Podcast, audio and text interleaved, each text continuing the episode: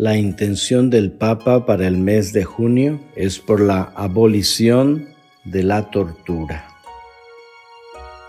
Oremos para que la comunidad internacional se comprometa concretamente en la abolición de la tortura, garantizando el apoyo a las víctimas y sus familias. Queridos hermanos, padrinos, amigos de misioneros de Guadalupe.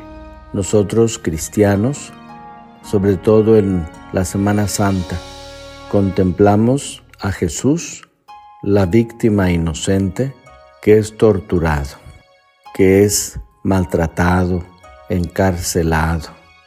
Con un proceso injusto es declarado culpable y condenado a muerte.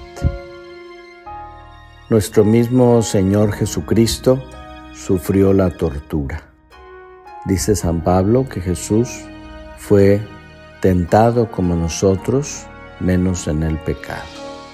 Y es necesario que nosotros tengamos conciencia y seamos muy sensibles a este problema social que existe en muchas áreas y sectores de nuestra sociedad la tortura humana. Eh, la tortura va directamente contra la dignidad humana. El valor de la persona es sagrado y por eso mismo debe ser respetado el cuerpo, la mente, el espíritu de todo ser humano. Imagen y semejanza de Dios. Hay algo sagrado en cada ser humano es lo que Cristo ha venido a entregarnos, a volvernos nuevamente imagen de Dios, a rescatar lo que el pecado había desdibujado.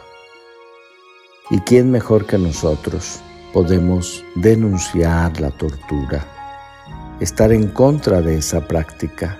Y el Papa nos invita a orar a Dios nuestro Señor para que esta práctica sea erradicada de nuestra sociedad. Orar por los que torturan y de manera especial orar por las víctimas, las que en carne propia han sufrido esta vejación.